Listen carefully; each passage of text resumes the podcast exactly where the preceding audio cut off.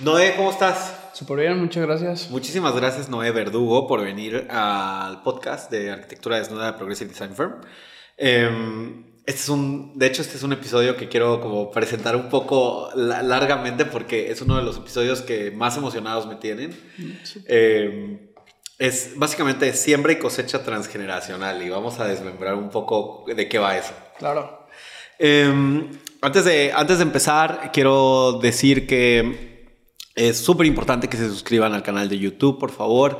Em, este es un episodio que van a querer guardar y van a querer volver a ver, entonces por favor vayan, suscríbanse y denle guardar eh, o en cualquiera de nuestras plataformas.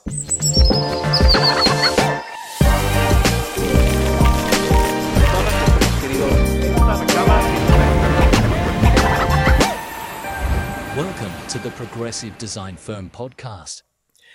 Noé, pues básicamente la idea de siembra y cosecha transgeneracional, y para mí es un honor tenerte en el podcast porque nos vas a poder contar de cómo era y cómo es ahora eh, y los retos que eso ha llevado en una zona en la que los servicios, tanto eléctricos, eh, de agua, de drenaje y demás, son muy escasos. El clima es muy retador.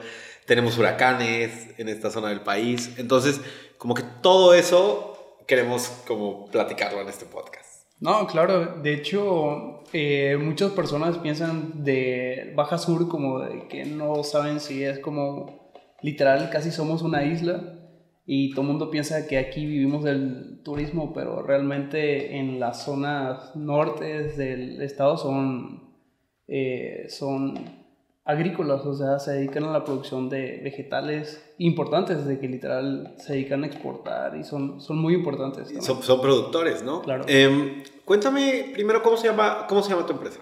Mi empresa se llama Mezquites Organic y en sí nos, ven, nos dedicamos como a vender productos vegetales gourmet para hoteles, restaurantes.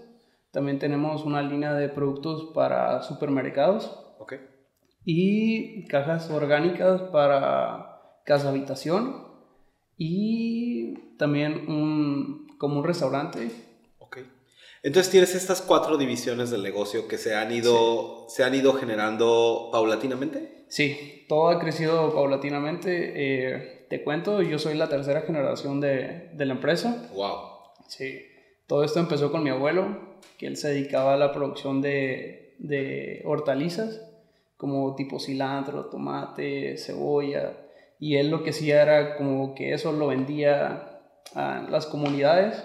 Eh, luego un poquito como... En las comunidades cercanas, estamos hablando de Miraflores, ¿no? Que Miraflores, exacto. ¿Nos puedes ubicar un poco geográficamente eh, qué tan lejos? claro, Miraflores se encuentra como a 15, 20 minutos de San José del Cabo y hay como una zona cercana que es eh, pueblos cercanos, que es Santiago, La Ribera, Los Barriles, es como la zona rural, por decirlo así, de Los Cabos. Muy bien.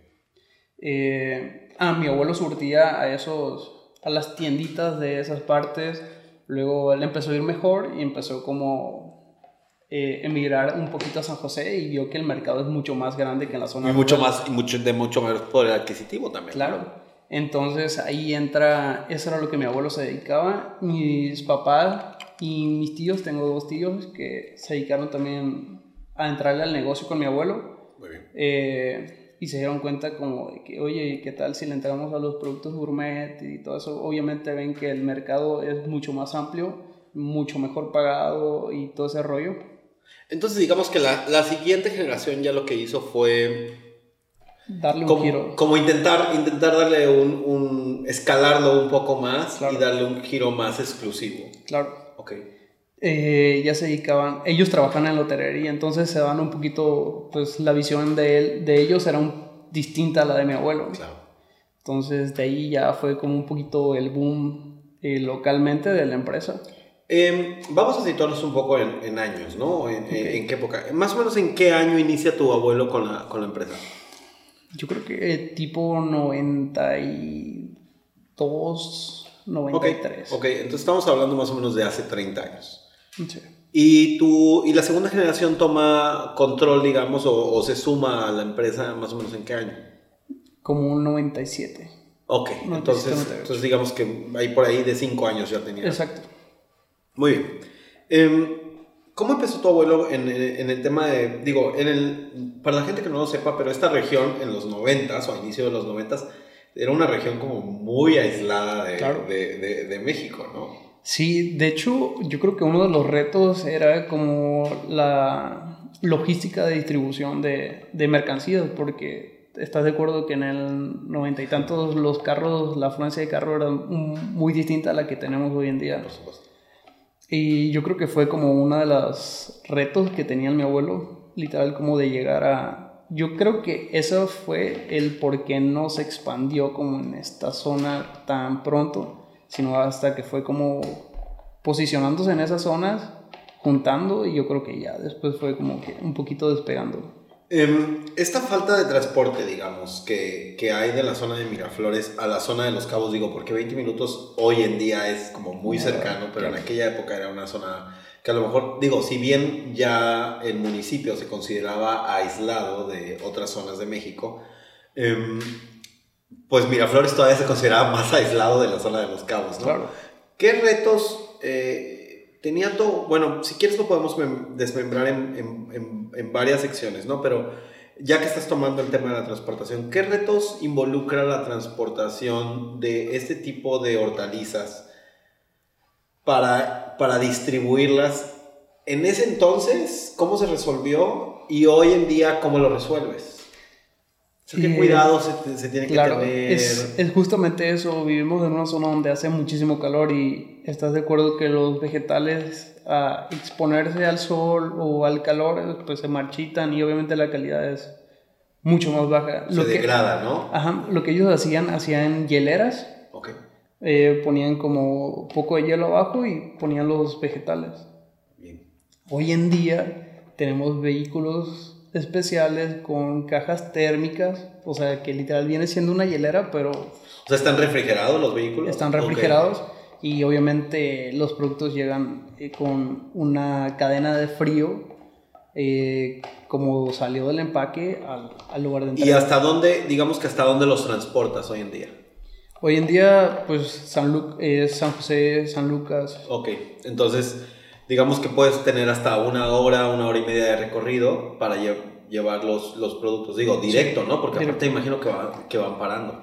En sí, yo creo que una de las ventajas que nosotros tenemos contra otras compañías eh, que vienen de fuera, que nosotros somos productores locales, entonces eh, nosotros cortamos en la mañana, se pasa empaque y de empaque se va a, a hotelería. Ok, Entonces es un producto que realmente en, eh, su tiempo de vida es muy corto y literal de que llega en el O sea, su tiempo de que lo recolectas a que lo entregas es el mismo día. Sí, Wow, qué increíble.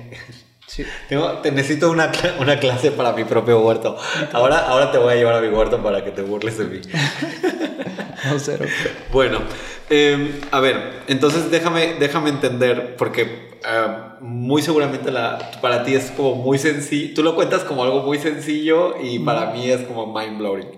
Y seguramente para la gente que nos escucha va a ser también, también igual. Em, ¿A qué hora inicia la recolección, digamos? Eh, la, las personas de campo entran a las 6 de la mañana. Ok. 6 de la mañana, termina de 6 de la mañana. eh, te platico cómo funciona. Los pedidos me los pasan en la noche. En la noche yo recolecto eh, pedidos. Eh, en la mañana yo paso lo que se necesita de corte. Eh, eso se hace en un proceso de 6 a 8 y media de recolectar todos los productos. Pasa empaque y en empaque hay personas que se dedican como a estar organizando los pedidos. ¿Qué significa empaque? El empaque es como el área donde llegan los productos recolectados Ok. Y pasa el proceso de lavado, se limpian, eh, se embolsan dependiendo de la cantidad que, que te están pidiendo. O sea, si es un kilo, dos kilos, se pesa y se pone en la caja de, del hotel a donde se va a ir y todo eso. Ok, ok. ¿Pasa empaque y de empaque se sube a la camioneta o cómo funciona? De empaque se sube a la camioneta. Y ese, o sea, de que se corta a que se sube a la camioneta, más o menos estamos hablando de cuánto tiempo. Eh, de tres horas y media. Ok, entonces traes una logística ahí interesante ya de, de, de, de, de- Sí. mover todo. Ok, ¿cómo vas? em, Ok, ahora ya, ya que hablamos un poco del tema de la transportación y, de, y, de, y, de, y del proceso de cómo es hoy en día, que me imagino que es un proceso que viene heredado de, de tu abuelo también. Claro. Em, me gustaría saber cómo tu abuelo en ese entonces resolvió temas. Por ejemplo, estamos en una zona que tiene una crisis hídrica importante. O sea, de por sí no hay agua. En, en- básicamente es un desierto. Entonces, eh, pero justamente la zona de Miraflores y justamente la zona alrededor de San José del Cabo tiene su propio microclima. Cuéntanos un poco de las características de, de esa zona. Sí, es un clima un poco distinto al que tenemos en esta zona de San José de San Lucas. Realmente yo creo que podría ser un poco más caliente allá. Ok, ah, incluso es más caliente. Un poquito más Uf. caliente. Sí, yo, iba a decir, seguro que es más No, fresco. er- Es que aquí hay literal los microclimas son muy distintos. O sea, en Miraflores es uno, en las cuevas es otro, Sí. en Santiago es otro, en la ribera. Eh, nosotros, fíjate que estamos un poco como bendecidos, podría decirse, de que en esa zona hay mucha agua.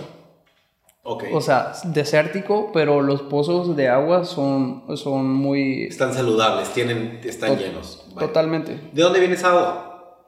Es agua baja de la sierra, pero los pozos se encuentran cerca de los ranchos. Ok.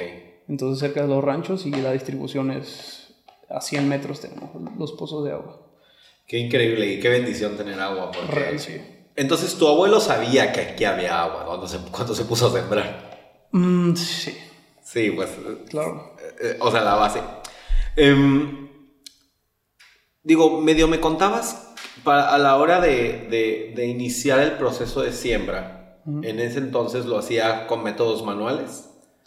Eh, sí, no tienen como la tecnología de tractor o implementos que utilizas hoy en día como para sembrar. Antes de que usaban una, una mula Ok. y le ponían un aparato que se llamaba arado. Sí. Y con el arado de que partían la tierra y iban manejándolo, de que literal para hacer un hectárea yo creo que se tardaban, no sé, un día o más, ¿Y cuánto te tardas hoy en día? en una hora. También es verdad que con los... Digo, yo sé que eh, lo que siembras es orgánico, Ujú. pero con los... Las formas de fertilizar hoy en día, gracias a la tecnología, te- le puedes sacar mucho más producción a una hectárea de lo que le sacaba a lo mejor tu abuelo hace 30 años, ¿o no? Sí, el detalle con eso de que manejamos como productos orgánicos, pero también las mejoras han sido en las semillas. O sea, hay, por ejemplo, hay algunos tomates que ya te los venden como resistente a calor. Entonces ya sabes que como son resistentes a calor, eso los vas a sembrar en verano. Entonces es como de que vas jugando como con los climas, con las semillas. Sabes que, de hecho, uno de los retos que nosotros tenemos aquí es el clima. Sabes que Sí, porque pasa me dices calor. que es incluso más caliente que aquí. Aquí en Cabo llegamos a tener temperaturas muy cercanas a los 40 grados. Ah, no, allá la sobrepasan, de que puede llegar a 42, 43 grados. ¿Y cuál es el... y qué, qué le pasa a la cosecha? Eso es uno de los retos que nosotros tenemos hoy en día. Eh, mudamos nuestra, nuestra producción a otros ranchos cerca de La Paz, Ok. eh, donde hay un clima 5 grados menos que donde sembramos, entonces alcanzamos a sacar la producción que nosotros tenemos. Entonces, divides, o sea, divides ciertas especies en una zona y otras especies en otra. ¿o? Sí. Ok. De hecho, ahorita producimos en tres ranchos distintos. Ok, y cuéntame más o menos dónde están localizados y qué produces. Eh, hay uno en Miraflores, ok, hay- cerca de los cabos. eh, cerca de los cabos, hay otro en las cuevas. Eh, Miraflores está como 20 minutos de San José. Ok, En las cuevas está como a 40. ok. Y hay otro que está en Ranchito, que ese está igual cerca de Miraflores, como a 20 minutos de San José, más o menos. Incluso entre ellos hay diferentes eh, Claro. climas.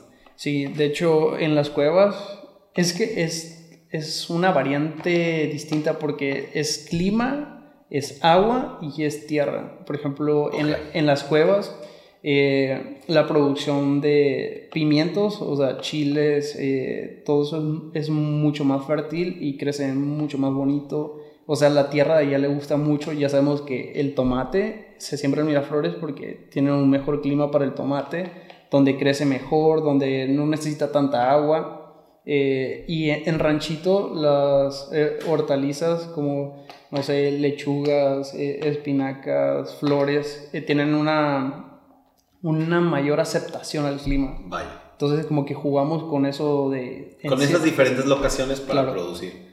Y en, y en este Miraflores, ¿qué, qué, qué siembras me dijiste? Tomates. Tomates. Yo intenté sembrar tomate cherry aquí, aquí, aquí literal. Ajá. Fue muy complicado. O sea, sí se dio, sí creció la, o sea, de las semillas sí salió la planta y todo. Logramos plantitas como de, no sé, como de unos 40, 45 centímetros. Pero la verdad que se veían bien tristes todo el tiempo y los tomates los daba casi, o sea, no entiendo por qué, pero casi. De que a fuerza. ¿verdad? Sí, y sí, sí lo daba, pero parecía como que estuviera podrido ya que lo, o sea, Um, pues a eso le, le hacía falta minerales. Fue sí. Yo- obviamente yo lo único que pensaba que le hacía falta era agua, entonces le echaba más agua.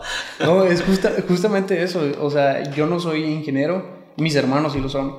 Entonces, de que ellos te van a decir como por ven la planta y te van a decir de que le hace falta, eh, no sé, más minerales, de que tiene exceso de agua, de que... De hecho, ellos juegan con estreses de, de las plantas. Entonces, dependiendo cómo esté la planta, es lo que le aplican y todo eso. Fíjate que nosotros, o sea, en, en- con mi cuñado, que le encanta el tema, hicimos la composta. ¿Ok? Entonces estuvimos durante, no te miento, por lo menos durante seis meses estuvimos recolectando heces de caballo y Ujú. cosas orgánicas y lo traíamos y lo paleábamos y todo hasta que generamos la tierra. Claro. Eh, le agregamos algunas cosas que, que, que él, él sabrá, no, no recuerdo el nombre específico, pero le agregamos algunas cosas, hicimos como estas macetas para huerto. Y lo único que te puedo decir que se dio así como increíblemente bien fue la lechuga y la espinaca. O sea, de que las lechugas más bonitas que te puedas imaginar, ¿no? Calidad Claro, es que literal las lechugas son de agua. Es pura agua, entonces las lechugas no necesitan nada más. Entonces quizás estaba regando demasiado Ajá. To- todo lo demás, por eso solo se dio Muy probable, porque la necesidad de agua de un cultivo no es la necesidad del otro. Entonces, si les ponen las mismas cantidades, entonces hay un desequilibrio. Sí, la- y la lechuga no sé, la verdad que se dio muy bien y entonces Qué cool. este al final quité todo y puse este bugambilias. Pero voy a, voy a volver al huerto, estoy, estoy volviendo poco a poco. Ahora acabo de sembrar este romero. Ah, las, las- de hecho las hierbas te va a funcionar muchísimo. Las hierbas son muy nobles. Son, eh, aparte de que no les entran muchas plagas por, Ok. por cuestión aromáticas, como que maybe no le gustan tanto los insectos. Ya. Entonces, por esa parte, va a estar cool. Entonces, bueno. Em, me decías que había. eh, quiero hablar un poco de los retos específicos de la parte eléctrica, ¿no? De que a lo mejor tu abuelo no tenía una conexión eléctrica tan eficiente. Entonces, cuéntame, ¿por qué crees que tu abuelo lo llevaba muy bien? Eh, muy probablemente porque las necesidades de esos tiempos no necesitabas tanta tecnología, no necesitabas... eh, en sí, la no, no necesitabas la tecnología, todo era un poquito más Básico, hermético básico. Hoy en día yo si no tengo ciertas redes eh, de comunicación o algo así, se me desploma la empresa, ¿sabes? Claro. Pero pues mi abuelo no tenía esos problemas. Obviamente, conforme a la evolución, es de que vamos necesitando un poquito más sobre el- las necesidades de, de las energías y todo eso. Por ejemplo, en temas eléctricos, ¿qué necesita? Bueno, evidentemente me estás hablando de un tema de ventas, o sea, de que necesitas un internet de alta velocidad, necesitas conectar la computadora, necesitas Claro. hacer tus procesos de administración, etcétera, etcétera, para poder operar la empresa. Y la empresa en su, en su, en su operación, digamos, manual de recolección y eso, ¿necesita algo de electricidad? Mm, no. Para, para empaque sí, por los, eh, por los sistemas de filtrado de agua, Ajá. eh, pues el bombeo, el filtrado, eh, obviamente el- el- donde se procesan los productos de empaque, las cámaras frías, entonces Por supuesto. Para eso sí, nes- sí es muy necesario la, la energía. ¿Y tu abuelo cómo lo resolvía? O sea, ¿cómo resolvía el empaque? Bueno, ya me dijiste que era con hielos para poder transportar, Ujú. pero a la hora para lavar y todo eso, ¿cómo, cómo manejaba el agua? Eh, pues en esos tiempos eh, estamos en el noventa y tantos, yo creo que solamente el bombeo de agua se hacía como unas tinas y lavaba. Y a partir de va. ahí. Ok, entonces digamos que también a la hora que escalaste la producción de la, de la empresa te requirió una mayor Claro, infraestructura. las ¿no? necesidades fueron haciendo conforme a eso.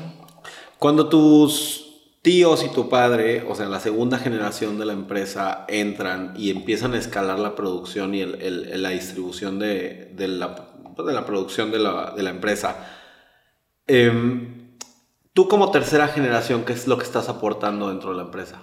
Fíjate que es un reto eh, cuestionable de que se supone que las terceras generaciones eh, llevan a la ruina a las empresas. Son, son las que sí, son típicamente las que quiero. No, y, y créeme que esa presión sí la traemos varias personas. ¿Tiene- ¿Cuántos primos tienes involucrados en la empresa? Y eh, la empresa tomó como un giro de que se dividió en la empresa y mi papá se quedó con una parte. Entonces como que cada quien está explotando su parte. Ah, qué interesante. Entonces nosotros nos quedamos con una parte y la mi tercera generación que eh, incluye a mí y a mis hermanos. eh, agregamos, aparte de que se sigue con lo que hacía mi papá, mi abuelo, pero nosotros agregamos tres servicios nuevos que, que mi papá no los tenía. ¿No ¿Me cuentas de ellos? Claro, que es el servicio super, Ok. que nosotros tenemos una línea de supers empaquetados donde veas tus lechugas, espinacas, tomatitos de colores, flores comestibles, microgreens, eh, eh, lechugas asiáticas, bok choy, eh, acelga de colores, hierbas finas, como albahaca, tomillo, romero, salvia. Órale, un chorro. Sí, y pues localmente estamos posicionados en todos los supers de aquí, de las, de las cadenas grandes. Vale. Ese fue un uno. Dos, el restaurante que ahorita funciona como cooking class para, eh, para resorts. Que es el que estamos viendo en la pantalla, ¿no? Que está, está pasando en el loop. Para los que estén eh, viendo el podcast en YouTube lo van a poder ver, que la verdad es bien lindo. Y el servicio de cajas surtidas para casa habitación. Ok, el, el- el restaurante es este tipo de experiencia farm to table. Sí. ¿Y lo tienes en operación diaria o básicamente es por, por, por cita? Es por cita. Ok, ok. De, de que los, eh, los hoteles, ¿sabes qué? Tengo este grupo de personas que quieren hacer esta actividad. Qué interesante. ¿Y qué grupo es el mínimo que aceptas? Te Eh, estoy preguntando para poder ir nosotros.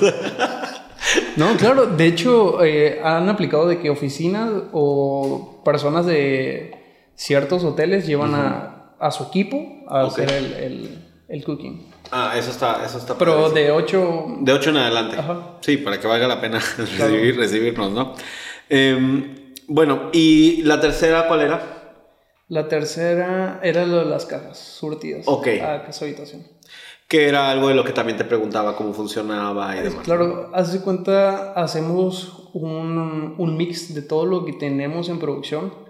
O sea, de que lechugas que eh, aplicamos distinto, hacemos un box de, de todos los vegetales que tenemos. Y justamente con eso empezamos a, a llevarlos a las casas. Fíjate que viviendo en esta zona remota que tenemos, eh, para los que no conocen la zona, es una zona alejada de México, con una conexión eh, complicada a servicios e infraestructura, eh, con climas bastante extremos en calor y pues en el invierno llega a estar bastante fresco. Entonces Claro. de pronto tienes esta variación en un, en un verano de 42 grados, 43 grados como máxima y luego en el invierno puede bajar hasta 12. De hecho, en, en el área donde vivimos hemos llegado literal a estar en 0 grados. No. Sí. De hecho, sufrimos algo que se le llama heladas. De que hace una capa de hielo y esa capa de hielo cubre. ¿Qué onda? eh, La capa de hielo de cubre como. estás hablando de, de, Sí. de otra zona completamente alejada de, de, Y de es- y México. está una hora y no de puedo creer que sea. Sí. ¿Qué retos te conlleva? O sea, obviamente, digo, no sé, es que te tengo que preguntar a lo mejor preguntas tontas para ti, y, pero, no. para, pero para alguien que no estamos Claro. involucrados en eso y tenemos las ganas y el sueño de tener nuestro huertito en nuestra casa y, Y la verdad es algo mucho más complicado de hacer. Suena como un hobby, pero es, Claro. es- pero es un trabajo casi de tiempo completo. Em, digo, a escala habitacional, ¿no? Poner tu huertito Claro. a escala habitacional es una, es una friega. Em, ¿Qué te conlleva eso? O sea, usas, o sea, produces algo cierta temporada del año y luego cambias de especie para otra temporada. De hecho, es, es uno de los retos también con lo que sufrimos o que padecemos, porque no todo el año podemos producir lo mismo. O sea, tiene que haber una variación. Entonces, en los hoteles, restaurantes tienen su menú, entonces no es como que puedan cambiar su menú solamente porque yo ya no tengo... Era lo que te iba a preguntar, claro. es, es, es todo un reto. Lo que tratamos es como de eh, alargar la temporada y obviamente estarles avisando, ¿sabes qué? De hecho, hacemos como un calendario de, de siembra, pero también un calendario de cierto tiempo te voy a tener tales productos. Una, porque la región no me lo permite. Ojalá me me gustaría tener un clima, como mencionas, un día, eh, un verano súper caliente y un invierno pesado. Entonces, hay una variación de climas. Obviamente tiene que haber una variación de producción, ¿sabes? Estoy de acuerdo. De hecho, parte de la idea del podcast y de hecho, eh, eh, no, creo que, no sé si José te, te dio el recorrido por, por la casa o no, pero pues eh, es una casa y es una oficina completamente off-grid que produce toda la energía que, Sí, muy cool. que, que, que necesita y el 100% del agua la reutilizamos para riego, etcétera, etcétera. Entonces, parte de la idea de este podcast surge porque el estilo de vida que yo llevo y que intento que la gente del estudio y la oficina lleve, y en, me- en medida de lo posible intento que mis propios clientes lleven, es una vida más en contacto con la realidad del, del exterior, ¿me explico? Claro. lamentablemente, como tú, como tú bien dices, no quieres ceder comodidad a... No quiere, nadie quiere ceder comodidad. Claro. Entonces, igual aunque, aunque estés en un lugar extremo, alejado, con pocas conexiones, ta, ta, ta, ta, quieres tener internet de alta velocidad. ¿Me explico? Entonces, hoy en día, siglo XXI, quieres tener la posibilidad de tener pues el acceso a todas las comodidades, pero sí de alguna manera creo que vale la pena regresar a, a vivir un poco más en equilibrio. Pues eh, de hecho es como de una, una vida más orgánica también se le llama, de que literal Claro. estás fuera como de, estás más apegado a la, a la naturaleza, en el sentido de que no tienes como las comodidades que hoy en día nos brinda la tecnología, que muchas veces creo que hasta puedes encontrar un equilibrio entre los dos, ¿sabes? Que es lo que estamos intentando hacer aquí. Sí, pero desgraciadamente, eh, o- sí, desgraciadamente sigue siendo un poquito un tema de que no muchas personas se animan porque son muchos retos los que conlleva. Obviamente tu huerto va a ser un, un reto. Sí, es- Tenerlo es muchísimo trabajo. Es una chica. Tu planta de tratamiento en casa también es pesado. Eh, Pero es oro puro, o sea, la planta de tratamiento es oro puro porque es el agua que ya pagaste, es Claro. un chorro de agua además Claro. que te puede, digo, por lo menos a mí en mi, en mi pequeño huerto, pequeño huerto tengo mil metros Lo, está- cuadrados. lo estás reciclando. Lo estoy reciclando y lo estoy regando con esa misma agua. Y aparte, el agua, aunque se limpia de la planta de tratamiento, eh, viene cargada de minerales y demás. Y tú ves las plantas, cómo ¿Cómo les reciben? gusta esta agua, mucho más que la- el agua que sacas, que traes de una pipa o, o que ya viene con un poquito Todo de cloro. ¿sabes? Ok. Sí. Entonces, eh, eh, pe- perdón, eh, es- todo este speech de vivir un poco más en armonía con tu entorno iba dirigido a preguntarte por el tema de huracanes, ¿no? O sea, estamos en una zona donde eh, durante el verano, durante la época de calor, eh, más o menos como de marzo ahí a septiembre, octubre, tenemos temporada de huracanes. Típicamente septiembre es la época de huracanes más fuertes, ¿no? Em, y tormentas. Ahora, vamos a dividir, si te parece, podemos dividir el tema en dos, como tormentas y podemos dividir la parte de, de- de huracanes como un segmento aparte porque conlleva otro, otro, otra logística. Tormentas tropicales, que es típicamente mucha agua en un corto periodo de tiempo. ¿Qué, qué hace esto para, para tu producción? ¿Es bueno? ¿No es bueno? ¿Te sirve? ¿No te sirve? Eh, fíjate que es un tema eh, es bien. Es que el, el agua nunca es mala, ¿sabes? Entonces, en esta parte, una, mis cultivos se enferman un poquito por las, las gotas de que las pueden marcar o, o las manchas, pero me está dando eh, fuerza los mantos acuíferos para yo tener producción todo un Todo año. el año, o sea, claro. Es una en- bendición. ¿no? entonces, hay como un contraste, pero al final es bienvenido. Lo que sí es un tema fuerte son los huracanes. Ok. Y luego, en el tema de huracanes, digo, ahorita que estás diciendo esto de que de pronto las gotas me manchan un poco el cultivo, eh, mira, yo de nuevo voy a volver a mi, a mi huerto, ¿no? Porque es la experiencia que tengo. De pronto, no sé, tengo estos limones amarillos de Eureka, ¿no? Ah, ok. Y de pronto se daba. Y, y lo veía y tenía como muchos puntitos negros que a lo mejor era una plaguita o algo que tenía por ahí. Pero da igual, o sea, lo limpiabas y, y lo cortaba y por dentro estaba tan bonito como otro. Lo que, yo, lo que yo hice durante meses es veía que el limón amarillo no se veía como el de, el de la cadena esta de supermercados americana, ¿no? Este, y no se veía así de bonito y entonces yo lo agarraba y lo tiraba. Y luego otro, y la cara. Y luego otro no se veía bonito y lo tiraba y lo tiraba. Hasta que un día me, o sea, nunca se vio bonito. Entonces un día me cansé, agarré, lo, lo lavé, lo corté Y estaba y, y estaba perfecto por dentro, ¿sabes? O sea, no era guapo, pero, pero era muy de bueno. bonitos sentimientos. Era de bonitos sentimientos. Y entonces ahí capté que estamos de alguna manera también muy acostumbrados a la calidad supermercado, ¿no? Uy, ahí yo creo que tocaste un tema sensible porque ahí, ahí entra... Me, me gustan los temas sensibles. Sí, eh, te estás, por ejemplo, lo que te estás comprando del súper es un producto que está lleno de químicos, por eso está tan bonito, porque le meten un buen de comida en, en el sistema de riego, que ya sea fertilizantes, ya sea, no sé qué le puedan meter para que te dé ese, ese limón tan bonito. Pero estás de acuerdo que eh, las frutas son agua, entonces absorben todos esos minerales. Por eso se- un limón que naturalmente debió haber sido así, te está dando un limón así. Sí, claro, muchi o sea, cuatro veces su tamaño. Claro, y por ejemplo tu limón feo, lo que te das cuenta, era un limón natural, o sea, Que te voy a decir, no llegaba, o sea, no llegaba al, al tamaño, o sea, no, no, no era cuatro veces el, el Claro. No era muy guapo y además, ¿sabes que Noté que la cáscara era como más gruesa también, ¿sabes? Como que era más dura. La, el, el- el limón que compro en, en- en el supermercado es un limón, aparte que perfectamente balanceado. Claro. La, hasta pareciera que la cáscara está hecha como para que se corte así como súper perfecta. Entonces, como que los. Sí, claramente lleva un proceso de selección.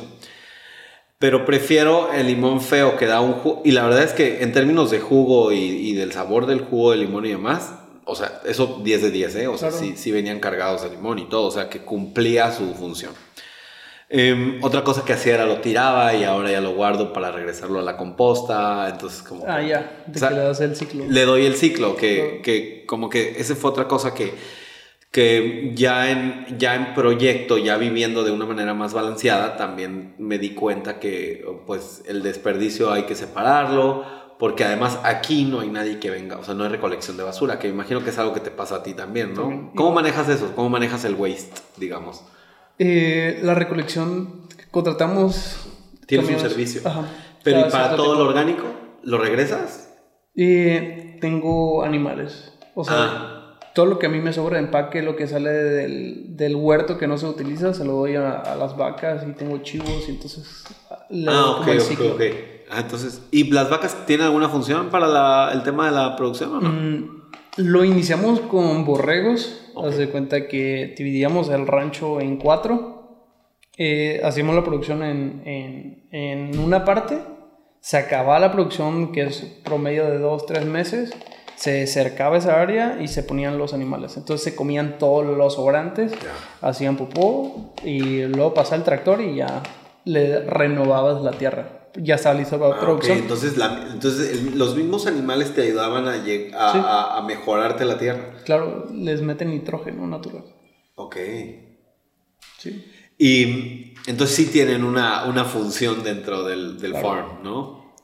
Eh, ok, bueno, eh, regresando al tema de los huracanes, em, aquí estamos acostumbrados, o es- de hecho es una mala costumbre, que te avisan de que más o menos tres, cuatro días antes ya sabes que se está formando por ahí en el Pacífico un huracán y ahí viene y ahí viene. Todos tiemblan y así. Sí, Claro. to- bueno, todo todos tiemblan a partir de Odil, ¿no? Que si llegó. Porque Claro. antes de eso es de no, no va a llegar. No pasa nada. Pero la realidad es que muy pocas veces llega. O Sí. sea, comparado con la cantidad de alertas que tenemos, no siempre llega. Y entonces de pronto, a partir de Odil, que fue un huracán muy catastrófico en el 2014, eh, la gente ya va y pone tapiales en sus ventanas y cierra sus negocios y demás. Y luego, no, pues no llegó. Y, A desmontar todo. y a desmontar todo, ¿no? Y ese, ese trabajo, digamos, de montar todo y desmontar todo para una casa, digamos, para una casa de, de una persona X, pues sí son dos, tres días de trabajo y es una frega. Em, ¿Qué involucra para ti una alerta de huracán? Lo que acabas de decir es muchísimo trabajo, porque literal, te comento, hay tres ranchos donde sembramos, entonces es resguardar todo lo que se pueda dañar. Pues en cultivo no puedes como mover nada, o sea, eso se queda igual. Pero como tengo invernaderos y tienen mallas y todo eso, entonces es de que trae a las personas a desmontar. Pero eso nosotros lo hacemos ya cíclico. Ya sabemos que septiembre, eh, agosto voy a tener huracanes, entonces se desmonta todo eso. Una, por protección y dos, porque nos ahorramos el, el estar montando y desmontando, montando y Que, desmontando. que es muchísimo trabajo. Por eso, Muchísimo. en que- de nuevo, en la comparación o en el símil con una casa habitación, las personas lo que hacen es montan sus, no sé, sus cortinas ante huracán y ya las dejan ahí tres meses, ¿sabes? Entonces, Ah, por ya. tres meses ya no ven nada afuera. Real. Lo cual que a mí me parece horrible porque además Sí, sí, te- te- claro. te bloquea la vista, te oscurece las habitaciones y demás. Pero pues es la manera de hacerlo de, pues de que no seas montar y desmontar, montar y desmontar. Entonces, por ejemplo, en los, eh, perdón, en los invernaderos, que dices quito la malla y todo, ahí no siembras durante esa temporada. Mm, sí, sol- solamente que pues no tienen este... ¿Y qué cambia? O sea, el- El detalle de el- lo que hace un invernadero es como tienen malla, les quita como la filtración del sol para que no llegue al cultivo tan fuerte. Entonces produzco, pero no con la cantidad de... No me da la misma producción que me debe haber dado ese cultivo. entonces ¿sabes? te va, digamos que te baja la cantidad. Ah, claro. ¿Cómo, cómo los... Bueno, tú sabes que... el- no lo quiero poner en términos negativos, sino lo voy a decir, del, de- lo voy a- va a parecer que es negativo, pero es, lo estoy diciendo como un halago. Tú sabes que los chefs son como súper especiales con lo que les llega, ¿no? O sea, Claro. con, sus, con, lo que, con lo que cocinan. Y especialmente hablando de chef en, en, en- este destino que ha explotado culinariamente. ¿Cómo les explicas que a lo mejor, un poco el ejemplo de mi limón, a lo mejor el limón no es tan guapo? O digo, me imagino que ya lo saben si trabajan con un Eh, producto orgánico. Fíjate que los chefs y eso como últimamente están como llevan una eh, ¿cómo se puede llevar? Una continuidad de lo que es un producto orgánico, de lo que se produce en una región. Ellos, muchos vienen, eh, no sé, son extranjeros, pero son conscientes de que aquí en Los Cabos no vas a encontrar lo que encuentras en ciertas ciudades, ¿sabes? Claro. Entonces, eh, muchos se adaptan a la, a la producción local. Porque eh, justamente como es un destino de lujo, de lo que sea, el, el cliente viene a pedir... eh, el cliente viene a pedir como productos de calidad. Entonces es como ahí donde entramos nosotros y, y sabemos que en verano, eh, como te comento, producimos en otras partes para darles esta seguridad a ellos de que van a tener un producto de, de Ok, calidad. Ok, ok. Entonces te apoyas un poco de una producción en otra región para también de pronto Mantenerla. mantener o suplir lo- la, la cadena de servicios que estás proveyendo. Exacto. Ok. Em, y esto me lleva a la pregunta, em, ¿qué hace un producto orgánico orgánico? En sí, la producción de, de productos orgánicos es que estén libres de químicos y de aditamentos que los hagan, eh, en este caso, que no sean naturales. Que en este caso puede ser de que les pongan ciertos para que tu limón sea grande, sea bonito, sea, eh, no sé, cuando su naturalidad es un limón así. Claro. Entonces, mucho más eh, pequeño. mucho más pequeño, pero igual no le quita la belleza, solamente que es un producto natural. Pero la, estamos acostumbrados que entre más grande, más bonito, más, eh, más uniforme el color exacto. y más brillante. aunque no sea def- aunque no sea deforme, pero naturalmente no es así el producto, ¿sabes? Entonces también conlle- conlleva un proceso de concientización de, y educación al Claro. consumidor, ¿estás de acuerdo? Sí, totalmente. De hecho, eso se da mucho en los tomates. Eh, de hecho, de- siento que la gente debe tener muchísimo cuidado con los tomates, de que ves un tomate... Justo, justo estaba pensando en mis tomates, de hecho. Lo- los tomates a la vez que ves en el súper son grandísimos, son bonitos, están brillando. Güey, cuando un tomate... Sí, parecen manzanas, no rojos, así total- preciosos. un tomate saladez natural es muy pequeño, es jugoso, es un rojo intenso. No es un rojo pálido como el que tienen de tanta agua, tanto químico, que literal muchas veces puedes encontrar en los súper.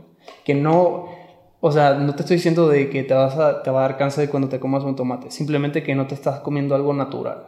Ok.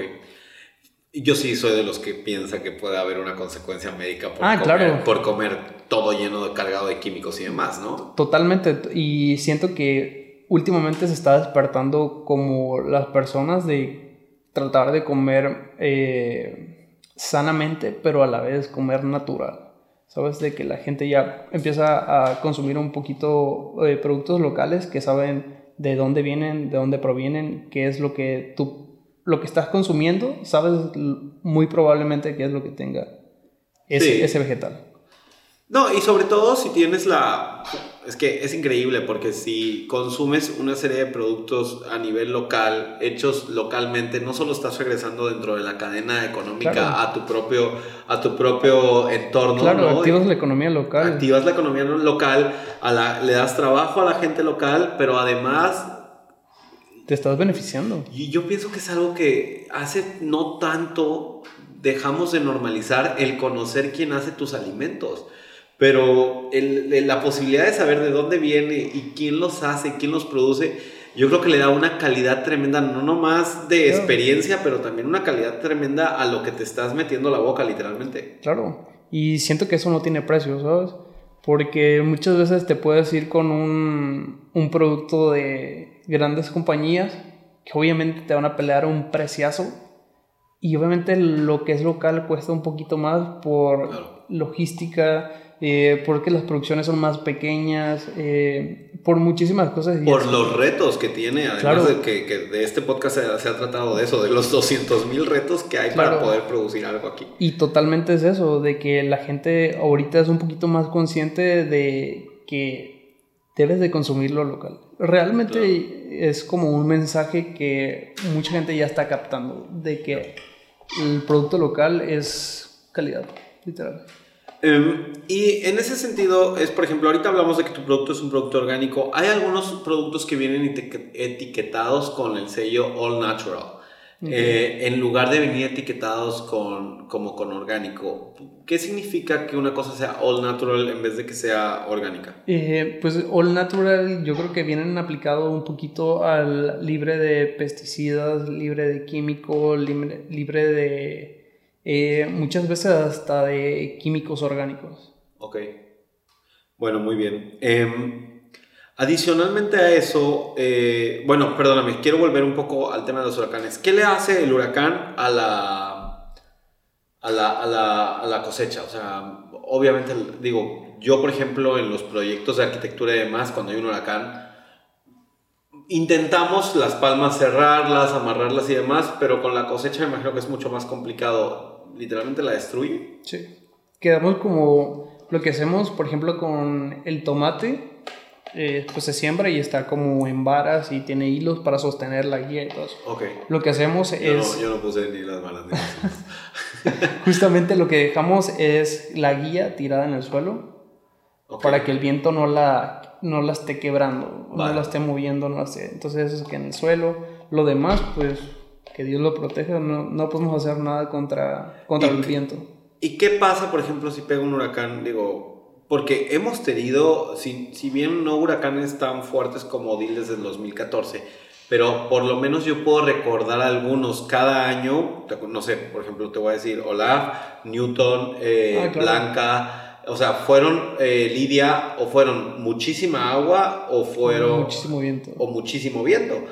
Eh, ¿Qué hace eso para tu negocio? ¿Se te pausa la producción? ¿Qué? ¿Un mes, dos meses, tres meses? Eh, por lo general, como comentas, hay microclimas, o sea, de que en- posiblemente en un rancho me pega muy fuerte, pero en el otro no tanto. O sea, aunque es, o sea, estén a 20 minutos de distancia, eh, puede que haya una variación. Entonces, muchas veces no los afecta tanto, o sí los afecta, pero literal, a la, los meses que yo tengo de huracanes, eh, son los meses de que yo empiezo producción, entonces es cuando las plantas están pequeñas, entonces no hay tanta, No te pega tanto, digamos. no estoy en tanta producción. Ok, ok.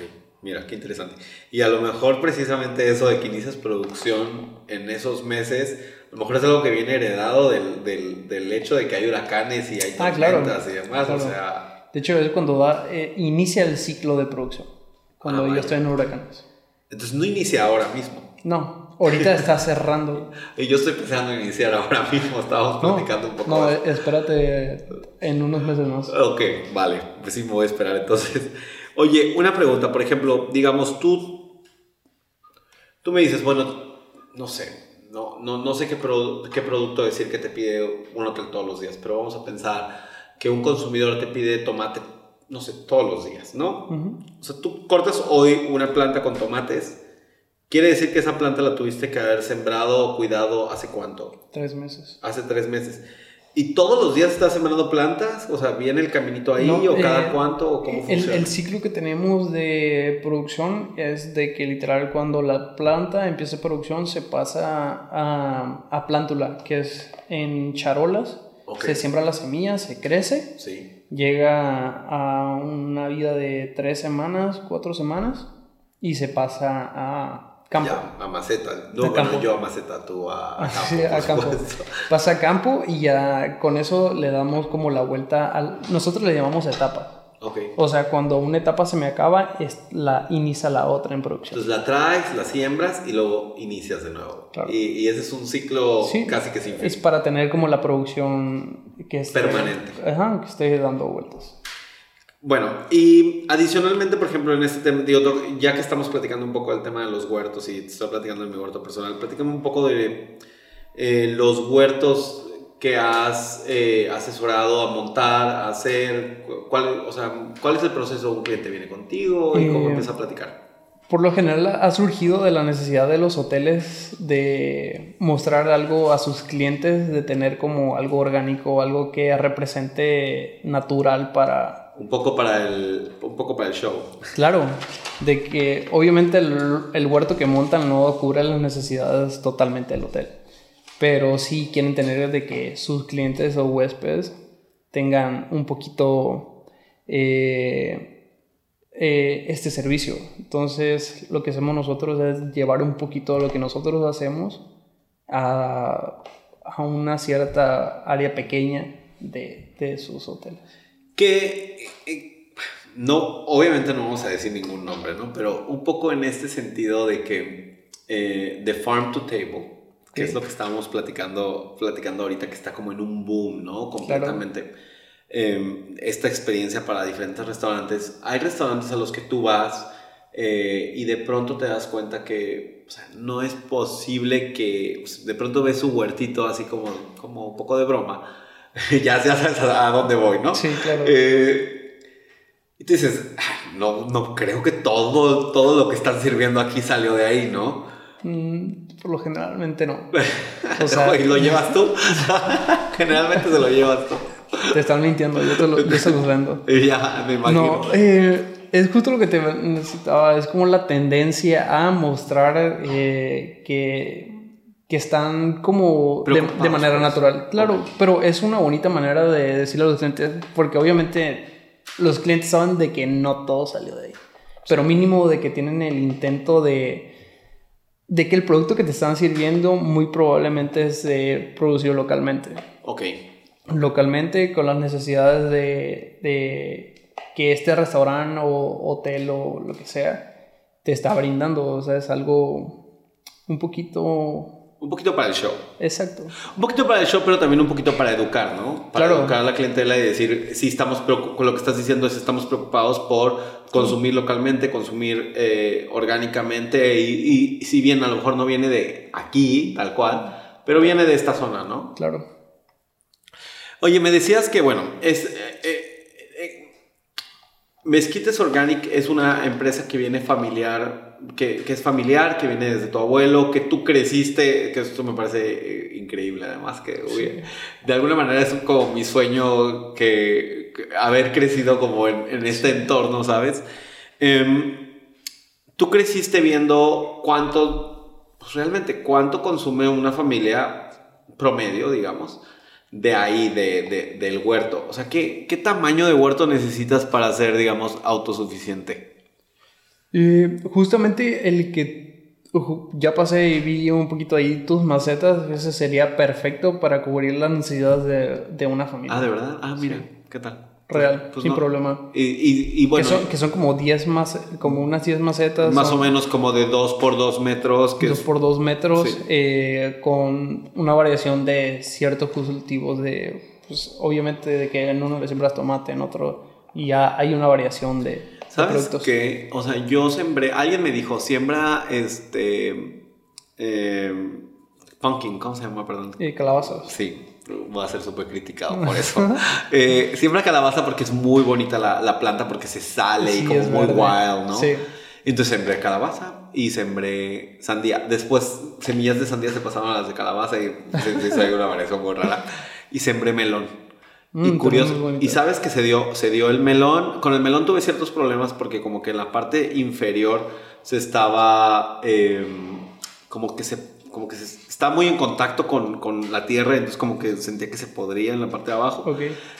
Pero se dio el melón, se dio la sandía y se dio la calabaza. Y te quiero decir que cuando vi el producto, la calabaza o el melón, para mí era como una... Era la primera vez en mi vida que veía una planta de melón.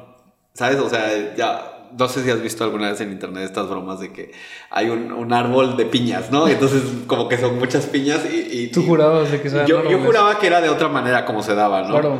Y entonces, el literalmente ver el proceso y ver que se dio, para mí fue como, no solo muy educativo, sino fue súper, o sea, fue súper Se llamativo, ¿sabes? claro. Fue, re- revolucionó mi mente. Entonces, sem- sembrar el, el- sembrar el melón y ver realmente cómo, cómo se da y cómo se da la calabaza y cómo se da la sandía, literalmente eso revolucionó mi mente. Claro, mucha gente se va educando muchos con los... No tiene tanto conocimiento o tanto cercanía con la producción. Entonces, el tener huertos, tener cosas así, los acerca un poquito más a eso. Sí, y sabes que también, bueno, yo algo, algo que siempre le digo a, a mis arquitectos, pero también algo que siempre digo en las conferencias es que algo que educa mucho para nosotros como constructores es pon un cuadro, o sea, literalmente agarra el rotomartillo, agarra el taquete, agarra el, digo, ni siquiera te estoy poniendo como nada difícil, ¿no? Un, un, un, un- un desatornillador eléctrico, una pija y cuelga el cuadro y, y, y solo ese simple proceso te da como muchísima, muchísimo conocimiento y muchísima sensibilidad de cómo funciona el mundo físico Claro. fuera de los libros, o sea, ¿no? de que te relacionas con lo que estás haciendo. Con lo real, con, lo, Claro. con, con- con la el materia. campo de trabajo. Y entonces, literalmente, el campo, o sea, literalmente el ir, cuidar una planta desde que la pones en el semillero cuatro semanas, después la transfieres a- al campo y la estás cuidando y ves cómo crece y al final te da un fruto, o sea, al final te agradece, digamos, em, te da un- una conciencia muy cabrona en decir, oye, a lo mejor la imagen que yo tengo vendida o este consumismo que traigo, ¿no? De, de- del nivel de percepción ya intrínseco que traemos, está, o sea, te lo empiezas a cuestionar y te empiezas a cuestionar si realmente vale la pena comerte como todos esos químicos en contra de, de tener un producto bonito en el, en el anaquel. Porque además que el producto, por ejemplo, al menos en el caso del limón, ni siquiera te comes el producto, o sea, es el puro jugo. Claro, claro. Em, bueno, eso por un lado. Y por otro lado, em, también te da, por ejemplo, el tema del, del producto orgánico también te da muchísima conciencia en los sabores, porque si cuando empiezas a comer orgánico, que yo tuve mi temporada en la que lo hice, empiezas a realmente saber cómo sabe un tomate. O sea, Real, el sabor que te brinda un producto natural orgánico es totalmente distinto al que genéricamente compras. al que estás ac- acostumbrado, ¿no? Yo siempre pongo el, el mismo ejemplo, pero una vez en, en- en un supermercado como especializado, o sea, en un pequeño supermercado de productos orgánicos, fui y compré un jugo de manzana orgánico. Y lo probé y dije, fuck, o sea, sabía manzana, ¿sabes? Y entonces como que todo la, todos los, todas las veces que, y aparte yo era asiduo a comprar jugo de manzana de estos de, de, de botecito en, en la cadena de, de mini supermercados que hay en todos lados. Eh, y, y te das cuenta que cuando comparas los sabores dices, no, pues, pues es que son dos cosas distintas. O sea, no puede ser que sean los dos jugos de manzana, ¿sabes? Claro. Eh, bueno, quería, quería pasar un poco al tema de que, digo, ya, ya hemos hablado de cómo está todo montado, ya todo funciona, ya todo se entrega, ta, ta. Ahora ha habido colaboraciones con Chef, literalmente.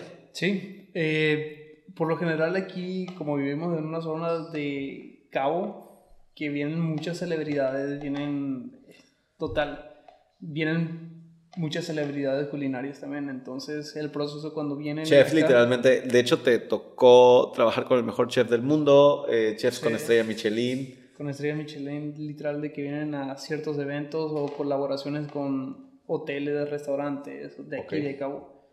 Y el proceso con ellos es muy padre porque realmente, aunque ellos vienen con una con una cocina ya montada de yo voy a servir tal, tal y tal y cosa, les pide a las personas de que ciertos productos lo quieren fresco.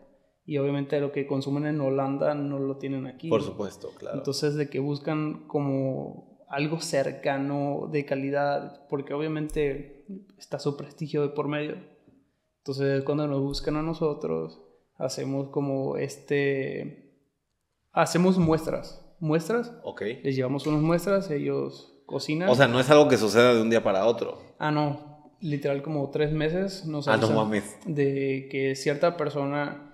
eh, tenemos uno que acaba de venir que tiene dos estrellas Michelin, ¿De dónde vino? holandés. Ok, sí, sé que no me puedes decir nombres, Sí. pero, pero está bien. Ok. Sí, vino un holandés y de que nos pidió que su menú va a ser tal. ¿Y a qué vino? ¿Hizo una colaboración con un restaurante o hizo un evento? Eh, fue una... El, vino un evento que era como una... ah, cuando juntan dinero... Una recaudación de fondos. Recaudación de fondos de gente millonaria. de dinero. que- gente, De gente que tiene dinero para dar dinero. Bueno, vale.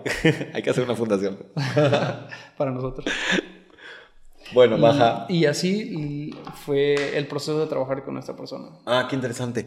Oye, ¿y sí se ponen muy mamones? O sea, de que sí te han dicho que... Fíjate que no, son unas personas totalmente como artistas, o sea, de que prueban un tomate y de que se lo pasan y que, mira, con esto puedo hacer tal, tal y cosa. Entonces Claro, es como muy interesante, pues tú dices, güey, es un tomate, ¿no?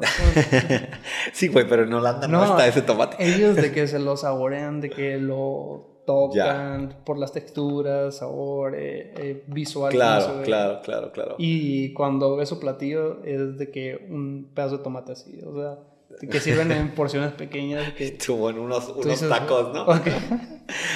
No, pero está, o sea, está muy, muy chingón que, ¿sabes qué? Es que, como es su herramienta de trabajo, también, por ejemplo, nos- yo lo veo cuando vamos de pronto los arquitectos y los diseñadores y vamos de pronto a, no sé, a una carpintería y vamos a ver muestras de madera y de, de pronto también el carpintero se nos queda viendo así porque estamos viendo sus muestras y yo, con, claro, con esto podemos hacer a lo mejor una cubierta, no sé qué. Claro. En- o sea, para nosotros es como, como lo visualizamos. Es, Entonces, es justamente lo que platicabas de cuando pones el taquete y tú cuelgas el cuadro, estás como en contacto con lo que estás haciendo. con el mundo material, ¿no? Exacto, y justamente ellos es lo que hacen con los productos orgánicos también. Em, y fíjate que de pronto tienes como estas personas, como bien lo mencionas, que, que valoran excesivamente el nivel de calidad, la pasión, el amor que le pones a tus productos y a poder literalmente proveer todo eso que nos sirve para, para comer y para servir la mesa. Claro. Y de pronto tienes este otro segmento que yo he que yo creo que no es exclusivo ni de, ni de la región, ni creo que sea exclusivo de México, em, pero sí es un poco cultural este otro segmento que de pronto le importa muy poco la calidad, sino lo que ellos están ahí es por, por el fin monetario, por, Claro. por, por vender, que tienen acuerdos ya metidos con, con a lo mejor alguna empresa que, que de pronto a lo mejor es competencia o que a lo mejor sabes que no le está dando la calidad, pero están súper renuentes. Y esto va también para chefs, proveedores de servicios, gentes de compras, etcétera, etcétera, que de pronto literalmente están viendo solamente por su conveniencia, pero no para la persona que está yendo a comer a su restaurante o, o que está yendo a comer a su hotel. Y justamente también es como proteger al, a este, obviamente nosotros, como nosotros somos proveedores, Sí. ellos como clientes se deben de proteger ellos, Ok. pero eh, obviamente en todas partes hay competencia, en todas partes, simplemente que últimamente se ha visto mucho la competencia más girada, como que va más en enfoque a costo-precio, no a relación calidad. Ok, ok. Entonces, es muy difícil ahorita como tener un balance en de que mi producto es tal, cuesta tanto, yo te entrego un producto similar a una cantidad baja, me voy con el similar cantidad baja, entonces... Bueno, pero, pero eso también va, en, o sea, sí, y también va involucrado dentro de la conveniencia personal de cada, de cada, de cada persona, o sea, claro. que, eh, a mí me pasa, por ejemplo, en algunos proyectos en el que yo sé que no tengo ninguna posibilidad de quedar, porque ya sé que ya está arreglado entre el de compras y, y ¿sabes? O sea, ya está, y alguien más, entonces literalmente a veces me invitan a ciertas licitaciones o a ciertos proyectos en los que la neta me muero de ganas de colaborar. De hecho, hay una compañía, bueno, un grupo hotelero muy importante en México que siempre me invita porque, porque yo sé que yo he trabajado para los dueños directamente y ellos siempre dicen, ah, invítalo a él, invítalo a él.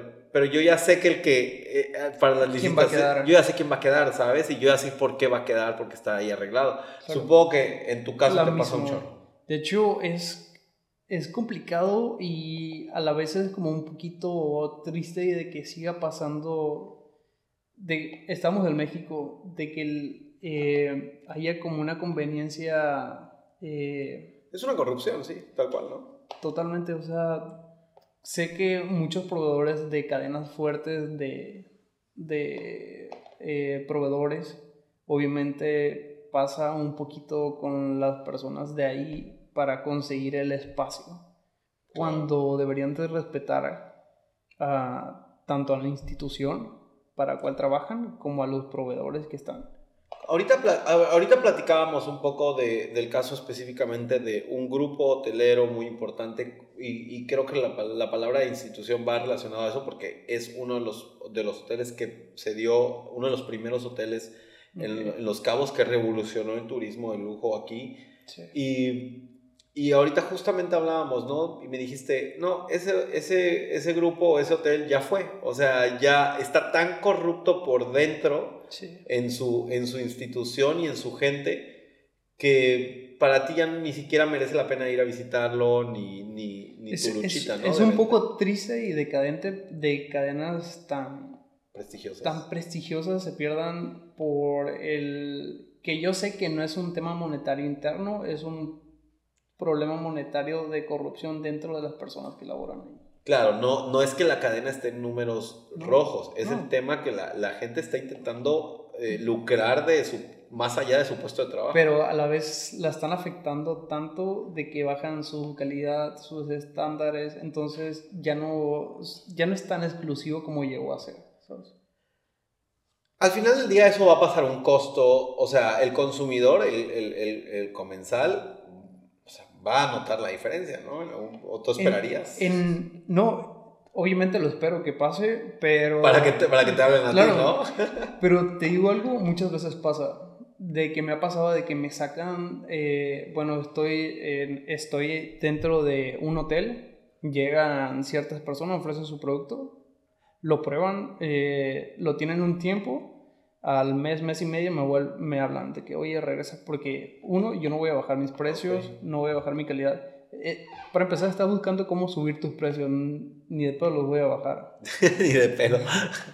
Sí, claro, o sea, a ver, hemos pasado un proceso inflacionario importante el año o pasado sea- en, en- en todo el país. O sea, todo cuesta más. Sembrar, producir, con todos los retos que nos has explicado, entiendo, ¿no? ¿Por qué, por qué vale más tu producto que un producto a lo mejor, pues que no conlleva o no trae las mismas certificaciones o no trae, o, o- o no viene también orgánico, ¿no? Claro. Em, y entonces te ha tocado que la gente dé un paso hacia atrás y te diga, oye, pues sabes que Sí, vamos, o sea, entrar a la guerra de precios yo siento que ahorita no es como negociable. Claro. Entonces, Siempre va, siempre va a haber, digo, y yo también lo hago en arquitectura, ¿eh? O sea, siempre va a haber alguien que te lo haga más barato. O sea, eso. sí, pero siento que llegas a un punto donde dices, no puedo eh, como bajar mis estándares, mi calidad solamente por pelear por un problema. Si- Siento que la integridad como empresa, como, como muchísimas cosas que tú tienes, no puedes caer bajo, no, no caer bajo, sino como... Y la gente tiene que entender que para ti lleva, o sea, lo que conlleva para ti, por qué tu precio está ahí. O sea, lo que quiero es un precio competitivo. Lo, lo, lo que quiero decir con, con que siempre hay alguien que te lo, que te lo haga Ah, más claro. barato, lo que quiero decir con eso es que, por ejemplo, a mí a veces me han dicho, oye, ¿sabes qué? Pues tal persona, no sé, por ejemplo, no sé, en un diseño de interiores, ¿no? Me, dicen, me dice el cliente, oye, pues ¿sabes qué? Tal persona me lo hace tanto más barato, o sea, tal persona me da este servicio más barato. Y te puedes ajustar. A veces me puedo ajustar, Claro. a veces no. Es ¿Sabes? justamente eso. O sea, a veces, a veces cuando yo digo, el, o sea, a veces que yo veo el precio y digo, pues no sé realmente que ¿Cómo te, que- no, no sé realmente qué te vaya a entregar porque los números no salen para mí. Y llegas y, y me ha tocado ver el producto terminado y si dices, "Mm, ¿sabes qué? Sí lo hubiéramos hecho mejor nosotros. O, o ¿sabes qué? O sea, sí, sí se... Pero como no tuve la oportunidad de hacerlo, pues a lo mejor a veces el cliente tampoco, se, tampoco sabe la diferencia. La diferencia de... Entonces me hubiera gustado a lo mejor tener la oportunidad de hacerlo y de demostrarlo diferente que podría haber sido mi producto y creo que a ti te debe pasar un chorro de veces también sí. de algún lugar o algún restaurante donde no esté tu producto y vayas y, y lo pruebes y digas como, oye, pues está bien, pero podría estar mucho mejor. Ju- Justamente eh, mi carta fuerte son los chefs y la, Ok. gente, y la gente cocina. O sea, de que muchas veces ellos no pasan por el área de compras, no- ellos no saben una recepción de mercancías. Ellos no, saben- sa- ellos no saben dónde está el- cuando de la repente del business. eh, ¿no? cuando de repente empiezan a ver un poquito sus productos eh, feos eh, o distintos dice esto no es lo que estaba sirviendo yo entonces es cuando se vuelve Cuando se vuelve un tema. y yo tengo mucho contacto con las personas de cocina con los chefs con todo eso entonces como que están en el En el pedir un producto de buena calidad para servir un producto. y justamente es lo que trato yo tener relación cliente con directo con el chef Claro. no saltármelos de compras, pero sí tener como un acercamiento para saber cómo está la onda con ellos. Y para saber qué quieren y entender cuáles Ah, son sus necesidades reales, supongo, ¿no? Claro. Oye, no, pues suena que podemos tener otro podcast completamente de, de- de este tema, pero bueno, eh, quiero cerrar nada más diciendo que pues te agradezco muchísimo haber venido. Sé que la, la- lo bon- a mí lo que me parece no solo encantador del tema, que además es de producir lo que, te- lo que literalmente lo que comes, es la transmisión generacional y el legado de tu abuelo a, a tu padre y de tu padre a ustedes. Literalmente cuando estábamos platicando sobre armar este podcast y en nuestras conversaciones, me dijiste que para tu papá es como su sueño, ¿no? Lo que sucedió, que sus hijos estén involucrados en la empresa de su sueño. Y literalmente veo esos valores y esa pasión por la comida y la producción de alimentos en ti. claro. Eh, eh, siento una así una súper envidia de, de- te decía de, de que estás tan en contacto con el tema a mí me encantaría haber estado más en contacto pero eh, pues es lo divertido de, de- de- de tenerte en el podcast y que nos hayas nos hayas compartido toda tu experiencia Claro. Me siento muy agradecido por la invitación y obviamente difundir un poquito el mensaje también siento que es parte de y concientizar un poquito también de la producción orgánica, de los vegetales orgánicos, de consumo local, de, de estar más cercano a, a lo natural y a los y, estar más cercano a, tu ambiente a tu entorno no entonces es increíble cómo todo se correlaciona y, y, este podcast aunque este es un podcast de diseño y arquitectura la arquitectura yo siento que es algo que tiene que estar dentro de su ambiente porque si no es algo que o sea no, la arquitectura no puede estar alejada de su entorno y, y, con ello lleva, pues evidentemente, una carga de todo, lo, todo el entorno que necesita sustentarnos y la comida es parte de eso. Justamente. Pues muchas gracias por venir. Lo solo les quiero invitar nuevamente a que se suscriban al podcast en YouTube y eh, pues nos pueden escuchar en Apple Podcasts, Amazon Music y Spotify. Eh, y hasta la próxima. Muchas gracias, Andrés. No, Sale chingón, ¿no? Sí. no.